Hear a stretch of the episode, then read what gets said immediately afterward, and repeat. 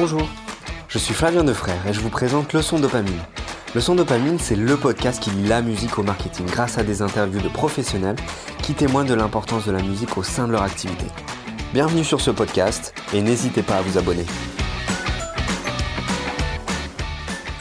Bonjour à tous et bienvenue sur ce nouveau podcast de Leçon Dopamine. Je suis très content de vous avoir encore aujourd'hui pour ce, ce nouvel épisode. Je suis aujourd'hui avec Louis Aubert, cofondateur de Tractal. Tractal qui est une agence de design sonore qui est spécialisée dans l'enrichissement de l'expérience et de la fidélisation de la clientèle, donc à destination des marques. Et on va parler d'expérience sonore en magasin, c'est normal. Et c'est une belle suite en fait à l'épisode que j'avais enregistré avec euh, Thierry Paillet, directeur artistique et responsable UX UI de Moon Media, où on avait parlé de ce sujet-là en profondeur, comment euh, maximiser l'importance de la musique en, magasin et quelle est son importance justement. Euh, mais je pense qu'on a énormément d'autres sujets à aborder par rapport à ce que vous faites dans votre activité. Euh, donc euh, bah, déjà, je te remercie de m'accueillir dans vos locaux. Bah, merci beaucoup, Fabien. Et puis, euh, bah, j'aimerais bien savoir que tu te présentes justement et que tu présentes un petit peu l'entreprise. donc moi, c'est Louis. J'ai cofondé Tractel avec Thibaut Topin. On a créé Tractel au départ avec une idée qui était plus B2C.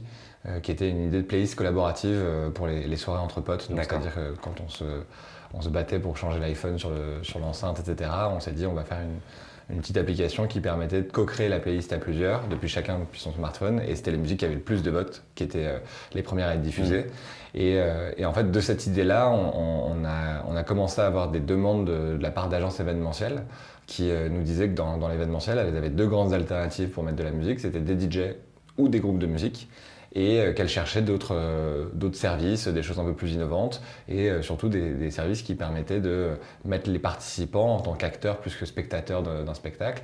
Et, et, donc le côté interactif leur plaisait beaucoup. Et donc on a commencé à développer une, une offre événementielle pour cette, cette offre jukebox qu'on a, qu'on a déclinée depuis en offre recommandation à des DJ, en offre sur des karaokés interactifs, etc. Et, et, en fait, on a, en parallèle de ça, on a découvert que certains bars utilisaient notre service de playlist collaborative pour diffuser de la musique dans leur établissement. Et on a découvert tout ce monde de la sonorisation pro, de la musique euh, pour de l'expérience euh, client en magasin. Et on, a fait évoluer notre plateforme euh, d'une simple playlist collaborative à tout un outil de création d'identité sonore, de gestion de, de playlists et de planification sur une semaine, mm. tout en gardant cette notion d'interactivité. C'est-à-dire que si un point de vente veut donner un peu la main euh, à certains de ses clients, c'est possible de le faire pour venir enrichir son identité sonore. D'accord. Après, c'est ce qu'on appelle beaucoup, c'est on appelle ça du sentiment de contrôle. Mmh. Ça veut dire qu'ils peuvent euh, rajouter des choses, mais dans des catalogues qui sont définis par la marque. C'est intéressant, justement, on va aller dans le vif du sujet parce que je comprends que euh, l'activité Tractal s'est développée en fonction des besoins des clients. donc, vous avez été force de proposition par rapport à des besoins spécifiques qu'ils avaient. Est-ce que tu as l'impression que ce besoin-là a évolué dans le sens où c'était une simple demande de playlist, une simple demande j'ai besoin d'avoir une musique et que ça change un peu, que c'est pas forcément de la radio qui passe dans mon magasin, à je veux que ça soit vraiment collé à l'identité du magasin, voire à l'identité de la marque en elle-même. Est-ce que ça, ça, la marque elle-même demande ce genre de choses ou c'est vous qui apportez cette patte aussi? Alors ça va évidemment dépendre des marques. Il va y avoir des marques qui, ont, euh, qui ont, qui ont euh, un travail sur leur identité, qui est très forte et donc ils veulent que tous les recoins de leur identité euh, visuelle, mmh. olfactive et musicale donc soient, soient très, très léchés, très travaillés, etc. D'autres marques sont, on va dire, en train de débuter là-dedans et donc cherchent du conseil pour savoir par où commencer, commencer petit à petit. Donc on va adapter nous notre, notre accompagnement en fonction de ça. D'accord. Euh, on va avoir des marques qui vont nous, qui vont dire bah, moi j'ai une identité de marque très forte et donc j'ai besoin que ça se retrouve dans l'ensemble de mes points de vente. Et d'autres marques qui vont dire nous on laisse plus de liberté à nos points de vente pour qu'elles s'adaptent en fonction de la population qu'ils peuvent avoir. Et c'est ça qui, qui, est important, c'est d'avoir l'agilité. C'est-à-dire mmh. que la plateforme n'empêche pas euh, d'être très libre ou alors euh, beaucoup plus dans le contrôle si, si on le souhaite. D'accord, ok. Du coup, ça, ça signifie que on peut être euh, dans une situation où, parce que je sais que vous avez travaillé avec Sodexo euh, en développant justement ce jukebox interactif, euh, et chaque collaborateur pouvait proposer des tweets et voter pour. Donc ça avait vraiment, non seulement c'est intéressant pour le client, mais c'est aussi intéressant, c'est un besoin peut-être aussi pour l'employé en, elle-même, en, lui-même, pardon. alors c'est vrai qu'on a, découvert, une, quand on est arrivé sur ce monde de la sonorisation, évidemment on pense à la musique qui va être diffusée pour le client. Mm. Et c'est euh, euh, le premier réflexe qu'on a, c'est de dire bah, la musique participe à créer une expérience pour le client et donc mieux, elle peut même créer une sorte de rétention si l'expérience est bonne puisque le client va rester ou revenir. Et on a commencé à découvrir quelque chose qui était la partie happiness management c'était euh, comment on fait pour, euh, par exemple, si vous avez un magasin qui est ouvert de 10h à 18h, mais que les employés sont là avant et après, on puisse leur permettre aussi de gérer euh, la playlist parce qu'ils ne sont pas obligés de se taper tout le temps la même musique. Il y a beaucoup de vidéos qui circulent sur le fait que c'est toujours la même musique qui passe dans les magasins. Mm. C'est un peu ce cliché-là qu'on peut combattre aussi. On a, on a donc ça pour des points de vente, mais on peut aussi avoir ça en entreprise c'est-à-dire euh, dans des bureaux où euh, la musique devient un sujet euh, de bien-être. C'est intéressant, ça veut dire que ça se... Quand il y a une demande spécifique de la marque et de l'entreprise, comme tu le disais, parce que ce n'est pas forcément la marque, c'est une entreprise qui peut le mettre dans ses bureaux, c'est lié au fait que l'happiness management se développe de plus en plus et qu'il y a un intérêt à, à développer le cadre des employés, le bien-être au travail, c'est ça? Ah, c'est complètement ça. On, on, a découvert que, que avec Sodexo, qui, qui euh, donc fait des cantines dans des, milliers d'entreprises, euh, il y avait un renouveau de euh, l'expérience qu'on veut proposer aux collaborateurs. Et donc, on passait de cantines qui étaient plutôt froides et avec un, un, usage très pratique à une création de ce qu'ils appellent des social hubs, qui sont des lieux de vie, qui sont transformés un peu comme des coworking internes, des, des espaces où on peut se retrouver pas uniquement pour euh, se restaurer, mais aussi pour euh, soit faire des petites réunions informelles, soit surtout avoir un côté social important. Mmh. Et la musique est un des vecteurs sociaux euh, qui peut compter.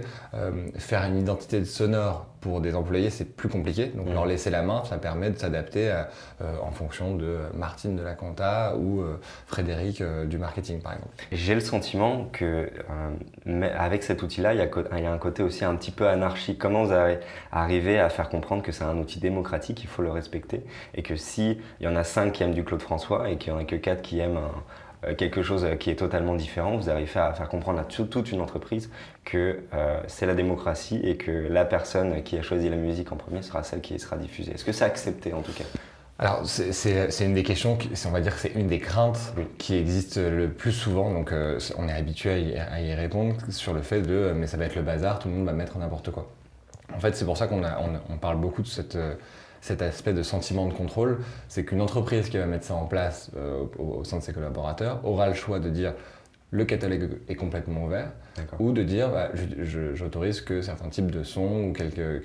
Et cette règle du vote fait que euh, au final il y a une sorte de légitimité à dire c'est pas le premier arrivé premier servi et, euh, et que une musique de façon dure en général entre 3 et 4 minutes c'est que 3 et 4 minutes de, musique qui, qui, passera donc on n'est pas trop dans cette problématique-là euh, aujourd'hui. C'est vraiment de dire, euh, euh, c'est plus intéressant d'avoir des personnes qui, interagissent pour donner un point de vue. Ça veut dire que versus une playlist imposée, où il n'y aurait pas de feedback précis, là on est capable de savoir ce que les gens vont pousser et surtout à quelle heure. Si par exemple le matin euh, on pensait qu'ils voulaient quelque chose de pop pour se réveiller, mais qu'en fait ils vont quelque chose de calme pour rester euh, concentré, mm. ça peut être ça. Versus euh, le soir en after work, bah, on va peut-être découvrir qu'en after work, les musiques qu'on avait mis n'étaient pas forcément exactement dans le style qu'ils avaient. Et donc c'est intéressant de pouvoir avoir, puisque le but c'est qu'ils soient, soient heureux, happy, mm. qu'ils puissent mettre leur touche là-dessus.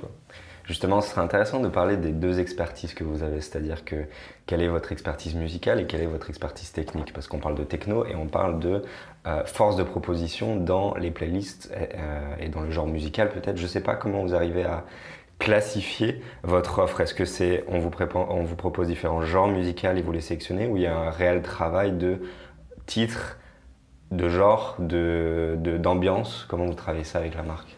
Alors sur, sur le, sur l'historique qu'on a eu, nous, notre ADN de base, c'est une ADN euh, tech. Ça veut dire qu'on a créé une plateforme qui est ultra facile à utiliser, qui peut s'adapter à euh, un bar comme euh, à une chaîne de 300 établissements et qui a la capacité d'avoir des, des nouveautés, des nouvelles features, des nouvelles options qui arrivent tous les mois parce qu'on a une équipe technique qui, qui travaille sur le produit sans cesse et qui s'adapte en fonction de, de tous les cas de figure qu'on peut rencontrer.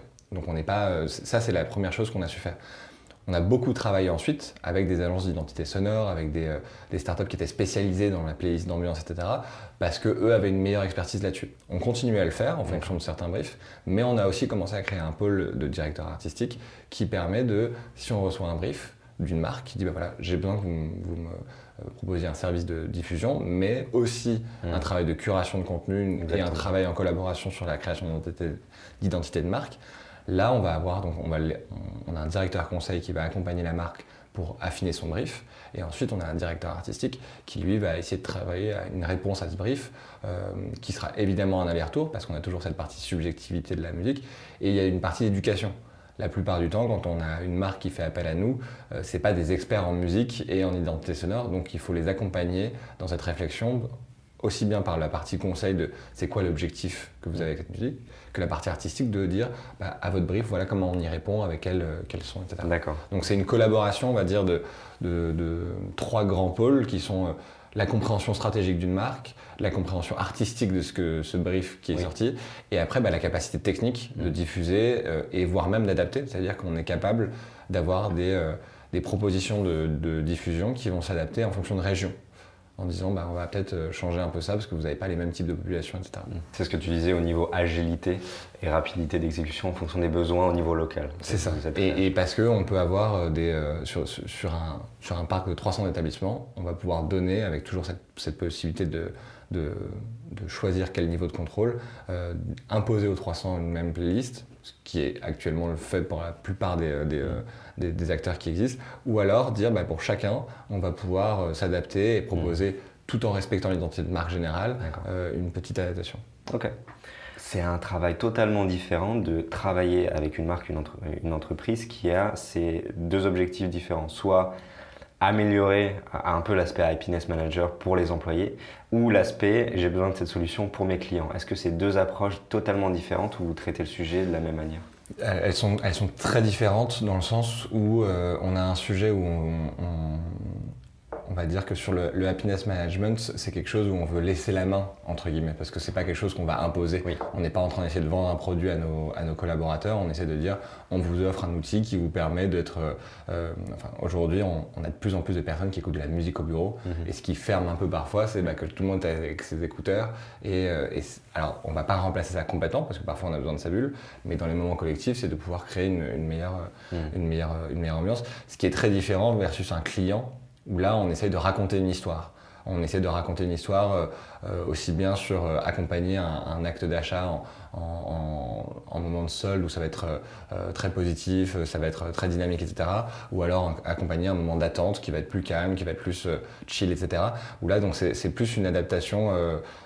je pense qu'il y a plus de recherche sur la partie marque et identité de marque parce que sur la partie happiness, là, on va dire que c'est avoir un outil qui permet aux employés de prendre la main. Quoi. Hmm. Comment vous arrivez justement à, à, donner des insights par rapport aux clients qui vous ont fait confiance, c'est-à-dire euh, comment vous arrivez à le faire comprendre? Je pense qu'en entreprise, ça peut être euh, montré de manière assez, assez simple. C'est est-ce que vous avez l'impression que ça améliore votre qualité de, de travail, euh, votre, votre vie au travail?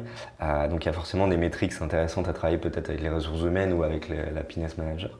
En termes de expérience clientèle, je sais que vous avez euh, installé euh, récemment euh, chez, dans un magasin Monoprix justement votre techno qui permet de choisir la musique pendant les courses. Donc comment vous arrivez à, à justement dire à Monoprix au bout de un mois, deux mois, trois mois, six mois, un an que ça a fonctionné et que ça a, vraiment ça a amélioré l'expérience client? Alors sur euh, Monoprix, on vient de le lancer, donc euh, ce, sera. Mais la, façon dont on fonctionnera, c'est que on, prend toujours le profil de quel type de, business fait la marque avec qui on travaille. D'accord. Monoprix, ils ont euh, ils ont deux sujets.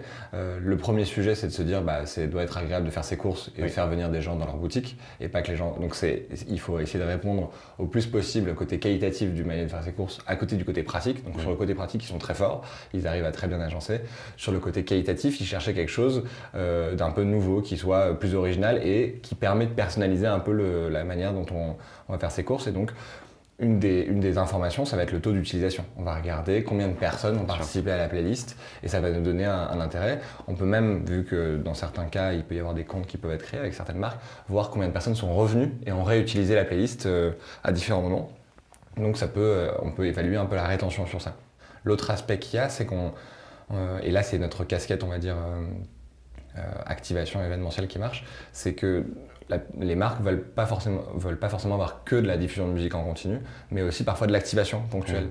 Donc là, on est en train de réfléchir, alors c'est des choses qui sont en, projet, mais avec, avec Monoprix, sur comment on peut créer des playlists qui viennent complémenter, compléter pardon, une expérience de course. Je prends un exemple, si je sais que la personne va dans son, dans son rayon apéro et qu'il va aller acheter du fromage, du vin et des chips, on va lui proposer une playlist apéro entre amis à ramener à la maison aussi. Donc en fait, l'expérience va être de dire, bah, on sait que les personnes font des courses pour chez eux ou hmm. pour un moment en particulier, et que ce moment a de fortes chances d'être collectif et où potentiellement accompagné de musique. Donc ça veut dire que non seulement ça peut aider, euh, on va dire, l'expérience de course, mais ça aussi aide potentiellement Monoprix à, euh, on va dire, euh, donner un environnement, à animer, pardon, une offre spéciale, comme tu disais, une offre et c'est là qu'on, quand on prend ce, on va dire cette, cette activité de la sonorisation B2B, quand on est arrivé, nous, notre volonté n'était pas de proposer la même chose que les autres, c'est-à-dire bah, identité sonore et diffusion, mhm. mais de dire on est capable de rendre ça interactif. Mhm. Et même s'il n'y a que deux personnes qui participent à la playlist, c'est deux personnes de plus mhm. que ce qu'on pouvait avoir avant. Donc on a des, on a des, euh, je crois que sur, sur, on avait eu plus de deux, sur le premier, le premier mois sur un, un, autre euh, supermarché, on a eu plus de 2000 musiques ajoutées ou des choses comme ça. Donc c'est des stats qui sont intéressantes parce que c'est pas forcément l'endroit où on pense le plus à avoir d'interaction parce que c'est pas un lieu où on reste beaucoup, mais on, voit que c'est un, premier, euh, un premier pas pour comprendre aussi ce que les gens veulent écouter. Mhm. Donc ça nous permet d'affiner aussi la proposition qu'on a pu faire en directeur artistique, avec la marque, avec un brief, qui est de dire, bah, en fait, euh, le, le, le moment où on va confronter la subjectivité de ce qu'on a proposé, c'est avec la réalité de ce que le client aimerait écouter aussi. C'est intéressant, c'est intéressant de se baser aussi sur les objectifs de, non seulement d'expérience, comme tu l'as dit, mais de vente que peut avoir euh, un magasin ou que s'adapter aux KPI, aux, indicateurs de performance les plus importants de la marque par rapport à cette expérience unique que vous proposez. Ça. Et c'est peut-être le point sur lequel on va essayer de le plus, le plus travailler parce qu'au final, avant, euh, calculer un ROI sur ce qu'a amené la musique, c'était très qualitatif et c'était euh, c'est que de l'étude quali. Mm. C'est de dire, bah, je vais aller voir des clients en disant, est-ce que vous êtes content qu'il y ait de la musique en magasin? Il y a peu de gens qui vont me dire, à part si la musique est nulle, mm. que. Et donc c'est vrai que on va essayer nous de venir, et c'est une des réflexions qu'on a eues avec la SACEM d'ailleurs quand on en parle avec eux, c'est de dire, nous on va amener de la réalité euh, concrète de qu'est-ce que les gens ont voulu écouter, est-ce que les gens sont restés plus longtemps si jamais on voit combien de musique ils ont acheté sur combien de temps, est-ce qu'ils sont revenus, etc. Et donc de dire, on va, être, on va vous permettre de justifier, parce que le boulot de la SACEM c'est de dire que la musique est importante pour un, pour un business, mais on va vous accompagner pour essayer de, montrer à quel point la musique euh, euh, fait partie à part entière d'une expérience et mm. peut être source de ROI euh, pour, pour une entreprise qui s'en occupe bien et surtout qui qui va pas juste dire bon ben voilà on a fait notre playlist on la diffuse pendant trois ans et on, discute dans trois ans de ce qu'on fait. Surtout qu'il y a une étude qui, qui, est très connue, et je me souviens plus de la personne qui l'a fait, qui existe et qui prouve justement l'importance de la musique et du type de musique utilisé en magasin dans l'expérience de consommation, des, enfin d'achat pardon, des, des, acheteurs justement en magasin. Et donc du coup, ça s'adapte un petit peu à ce que vous essayez de démontrer aussi par rapport. Bah, euh, c'est, nous, je pense qu'on s'est basé sur ces études-là aussi. Et, et, après, ce qui est intéressant, c'est que vous prenez un supermarché par exemple ou un, centre commercial, mm. on va pas avoir la même population en fonction du moment de la journée et du moment de la semaine. Mm-hmm. Si on prend par exemple en, dans la journée pendant que tout le monde travaille et que tout le monde est en cours, il va y avoir des populations de, personnes qui sont très différentes de sortie des cours avec euh, euh, les jeunes qui arrivent pour avoir quelque chose. Et donc la playlist sera pas la même. Et donc si on fait son étude quali uniquement sur les personnes qui sont pendant la journée et pas sur les personnes qui vont arriver le soir euh, en plus grand nombre, c'est une étude qui peut être un peu biaisée. Mhm. Dans les deux cas, la musique est importante, mais c'est sûr que l'attente du client ne sera pas la même entre les, ce qu'on va appeler des personas. Mhm. Et donc avoir cette capacité d'adaptation, c'est aussi d'avoir un moyen de ne pas être juste dans une direction. C'est-à-dire que la, diffusion de musique avant, c'était bah, la marque vous diffuse ça. Là, ça peut être le client qui dit bah, j'aimerais que vous me diffusiez ça. Et ça, c'est un, un, échange qui n'existait pas vraiment avant. Mmh. Mmh. Ouais, c'est ça. La notion d'échange est super importante, surtout que l'échange n'est pas forcément évident, surtout en magasin. C'est j'achète et je pars de, euh, du supermarché. Donc euh, s'il y a un échange entre la marque et, le client, c'est intéressant de le développer. Et, et c'est juste ce que tu dis, c'est qu'au final, le, ça reste du business. Mmh. Donc le, but est de faire euh, d'une venir les gens au magasin et qu'ils envie, ils aient envie de revenir mmh. et ou de rester. Et, c'est là qu'on arrive sur un sujet qui, qui, nous est cher, qui est l'expérience. Mmh. Et donc c'est le mot euh, graal aujourd'hui, c'est l'expérience client. Comment on fait pour que les gens euh, aient, aient envie de venir dans notre magasin, aient envie de venir dans notre resto, dans notre hôtel, etc. C'est évidemment pas que la musique, il va y avoir tout ce qui, tout ce qui touche à la scénographie, la relation client et tout. Mais la musique en fait partie parce que c'est un des premiers, c'est un des trucs qui touchent nos sens au premier abord. Mmh. Et donc c'est important de se dire, bah, sur, sur, sur ça, on ne peut pas se tromper, mais en même temps, il y a quoi de plus subjectif que la musique? C'est-à-dire que euh, si on a 300 personnes qui vont dans le magasin, c'est quasiment impossible qu'on satisfasse tout le monde de la même manière euh, d'un point de vue musical. Et donc on n'y arrivera pas forcément plus avec euh, Tractol à satisfaire tout le monde, mais on satisfera peut-être un peu plus de gens parce qu'ils se diront que bah, dans 5 minutes, ils ont une musique qui vont passer qui sera plus adaptée à ce qu'ils préfèrent. Il y a de plus en plus de technologies qui existent au niveau visuel pour dire qu'on peut améliorer l'expérience client ou l'expérience de manière générale en, euh, magasin. On parle de réalité virtuelle, on parle de réalité augmentée. Est-ce que tu vois aussi des, avancées en termes de technologie euh, au niveau sonore Je sais pas, je pense là à la problématique, à la programmatique par, exemple. Euh, mais est-ce que c'est peut-être déjà quelque chose que vous utilisez Mais est-ce que tu vois des, potentielles évolutions peut-être de votre outil aujourd'hui qui pourrait amener à une meilleure expérience en magasin? On a évidemment plein d'idées dans le lab. Euh, on avait fait un exercice qui était intéressant avec c'était l'IRMA et je ne sais plus qui qui l'organisait qui, qui imaginait la musique en, 2025 ou en 2050 je ne sais plus et, euh, et c'était intéressant parce que quand on pense à nous, l'expérience de la musique, euh, en tant que consommateur, c'est euh, comment on fait pour vivre comme dans un film. Je ne sais pas si on, se rappelle, mais dans un film, mm. ce qui est incroyable, c'est que c'est toujours la meilleure musique qui passe exactement avec le moment dans lequel on est. C'est un peu ça qu'on imagine, c'est que quand on écoute de la musique dans les transports, etc., on essaie toujours d'avoir la musique qui va le plus avec ça. Quand on arrive dans un magasin, on n'a plus la main. Donc ce sentiment de contrôle qu'on avait sur notre ambiance musicale et sur ça, c'est quelque chose qu'on perdait en allant dans un magasin qu'on retrouve parfois quand les playlists sont très bonnes et tout ça, mais ça peut être intéressant de, retrouver ça. Nous, aujourd'hui, quand quelqu'un veut ajouter de la musique, il est obligé d'ajouter une musique automatiquement en disant bah, je, me connecte à la playlist et j'ajoute une playlist euh, dans, mon café ou un truc comme ça. Ce qu'on essaye de faire, c'est de dire que la personne, demain, quand elle rentre dans son café, bah, là, c'est l'application qui lui dit ta musique préférée a été ajoutée, elle passera dans 10 minutes. D'accord.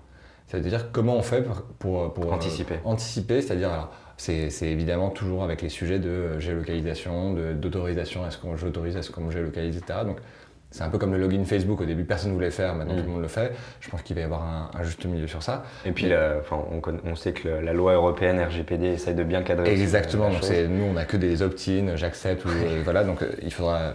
Et, euh, mais ce serait intéressant de se dire, bah, j'ai plus l'action à faire, l'action va être faite, mais mon téléphone sait ce que j'aime écouter.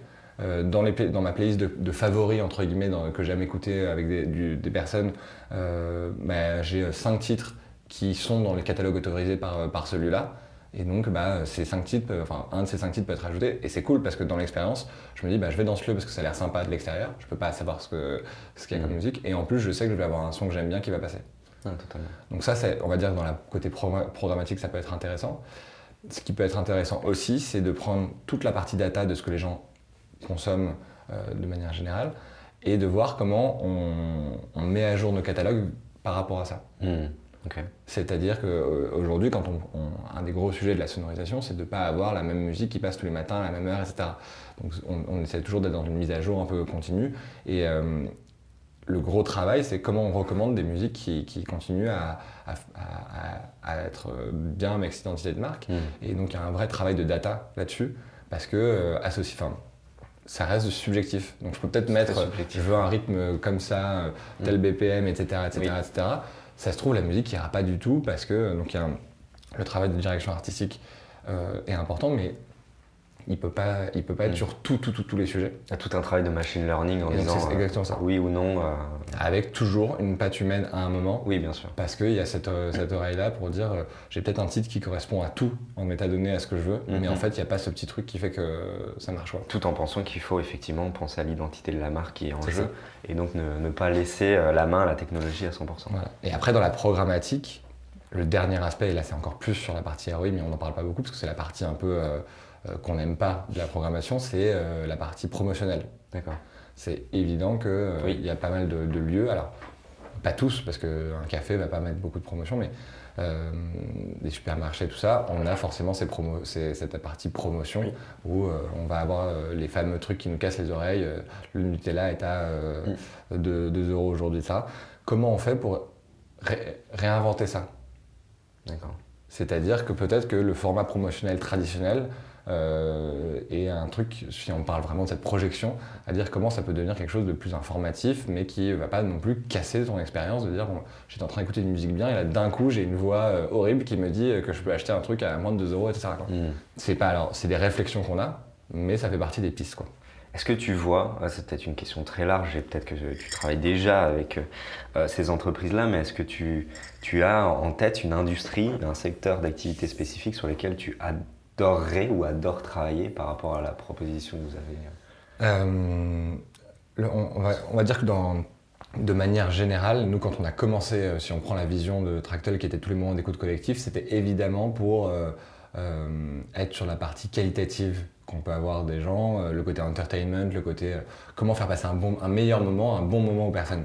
Et dans ce cadre-là, la cible que nous, avec, on travaille avec toutes les cibles, mais c'est vrai que les, cibles qui sont les plus euh, sympas, c'est quand on travaille dans, sur des cibles hospitality, mhm. c'est-à-dire des nouveaux hôtels, des nouveaux restaurants, des nouveaux lieux de loisirs, parce qu'on on est en train de réfléchir avec des gens qui disent on veut que les gens s'éclatent, ou on veut que les gens passent un très bon moment, etc. Et donc la musique en fait partie. Et c'est vraiment une volonté de dire, euh, bien sûr que Monoprix aussi veut que les gens s'éclatent en faisant leur course, mm. mais c'est vrai que c'est un moment qui est plus difficile mm. euh, à assimiler à un moment, de dire euh, je vais pas faire les courses pour faire plaisir. On, y, mm. on y, arrive, et c'est pour ça que le côté jeu, le côté interactif est hyper intéressant, parce que c'était un moment où on ne pensait pas forcément se faire plaisir, et ça peut le devenir un peu, mais c'est vrai que quand on, on a des ouvertures de nouveaux lieux, ça, ça c'est top. parce que je sais qu'on n'en a pas parlé depuis le début de l'épisode, mais vous mettez aussi non seulement le jukebox euh, en avant dans votre activité, mais il y a aussi quelque chose que vous mettez en avant dans, pour certaines marques, c'est le, le, social wall. Oui. Je ne sais pas si tu peux nous en parler un petit peu plus, ce que ça permet de faire. En fait, le social wall, c'était, euh, c'est, si jamais un établissement est équipé d'écran, on va pouvoir diffuser sur, ces écrans, donc la playlist qui, euh, qui, est en train de jouer pour que les gens puissent euh, voir un peu l'évolution de cette playlist-là, mais aussi toute une partie euh, donc, de contenus sociaux qui peuvent être des messages, des photos postés par les clients, un fil Twitter, un fil Instagram, un fil d'actualité. Donc c'est vraiment complètement customisable en fonction de ce qu'on veut afficher. Euh, et, on avait fait ça pour que sur cet écran soit aussi euh, indiqué le fait que la playlist pouvait être interactive, donc comme un jukebox. Donc mm. c'était notre source d'information. Et, en fait, quand on voyait, euh, quand quelqu'un ajoute une musique, on voit sa tête qui apparaît et ça, ça le met en avant. Donc on reprend un peu la même règle que, le, que la mise en avant des réseaux sociaux avec quand je fais un post. Et, et en fait, cet écran, il, ce, social wall, on s'est rendu compte que il faisait partie de la gestion d'ambiance. C'était dans, si je prends un, hôtel ou un bar. Euh, il y a évidemment la gestion de la playlist, mais là, il y avait la gestion aussi de comment j'interagis avec mes clients d'une autre manière euh, que par juste la musique. Et, euh, en fait, on faisait, on faisait une mise en place dans un hôtel Ibis.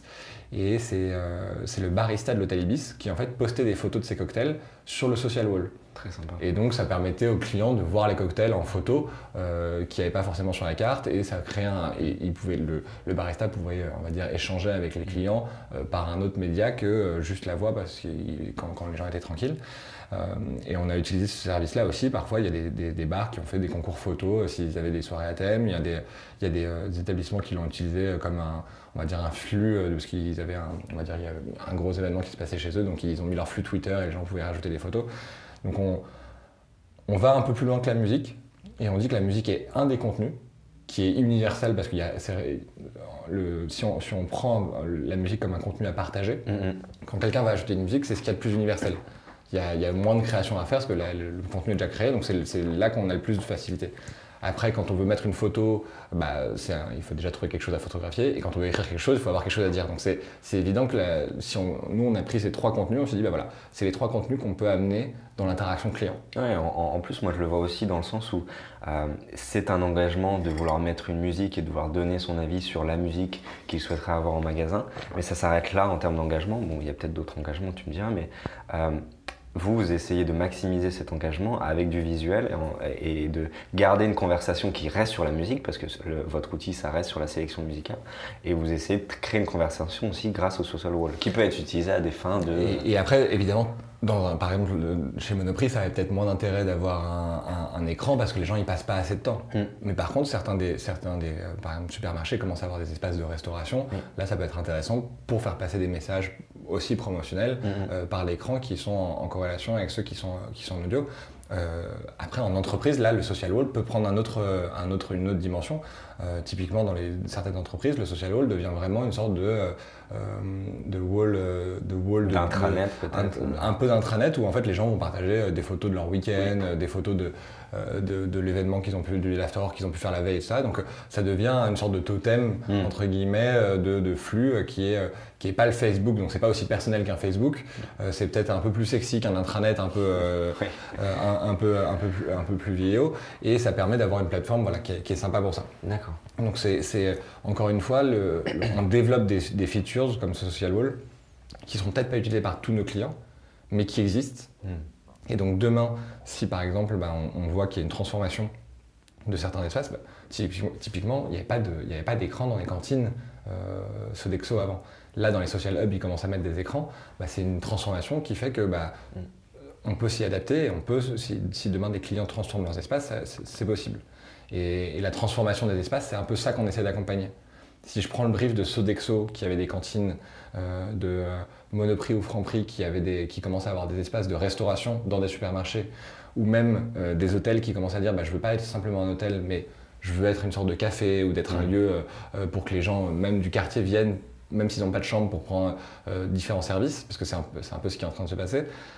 Bah, on va pouvoir accompagner ces, évolutions en disant bah, si vous voulez devenir plus local et qu'une population passe du temps chez vous, on, adapte le service en fonction de ça. Ok, c'est super intéressant.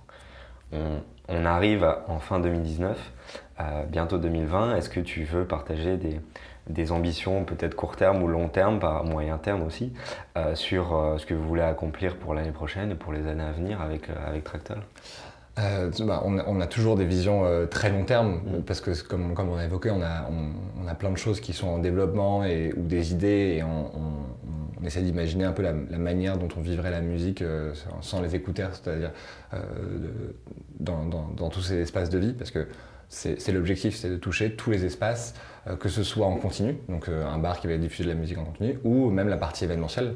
Donc on n'a pas beaucoup évoqué, mais on a fait plus de 1000 opérations événementielles, entre 5 personnes, ou jusqu'à une des dernières grosses OP qu'on a fait, qui était avec la Fédération française de foot, hmm. où les supporters de l'équipe de France pouvaient choisir la musique de but de l'équipe de France. Donc c'était une activation différente, mais ça restait sur le brief de dire comment on fait pour euh, consommer euh, euh, tous ensemble quelque chose qui nous, représente quoi, mhm. en, termes musicaux.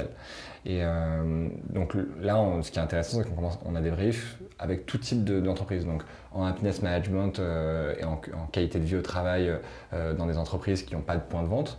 Euh, avec des marques qui sont en, en, plein essor, donc euh, qui ouvrent plein de nouveaux points de vente et qui, qui veulent associer leur, leur euh, on va dire leur croissance et leur, et leur, leur développement avec un service de musique qui, qui, qui, peut s'adapter aussi à ça. Mhm. on a des, je pense à Begelstein, Bagel Corner, qui sont deux, deux concurrents mais qui marchent très bien, qui, nous ont fait confiance et et eux, bah, dès qu'ils ouvrent des nouveaux points de vente, le process est, est, déjà, déjà mis en place une des visions qu'on a, c'est de. On est un tout petit encore, on, arrive sur ce marché-là, c'est de, de, voir comment on continue à développer quelque chose de, de plus en plus complet et qui permet de localement proposer une, une expérience euh, la plus adaptée. C'est vraiment ça, c'est de, de, passer du très global qui était la sonorisation, où on diffuse la même chose dans 300 points de vente, à une capacité de toujours garder la main sur l'identité, mais euh, de, personnaliser le plus possible l'expérience pour, pour la rendre plus, euh, plus intéressant pour le client. C'est extrêmement intéressant. Je te remercie beaucoup d'avoir euh,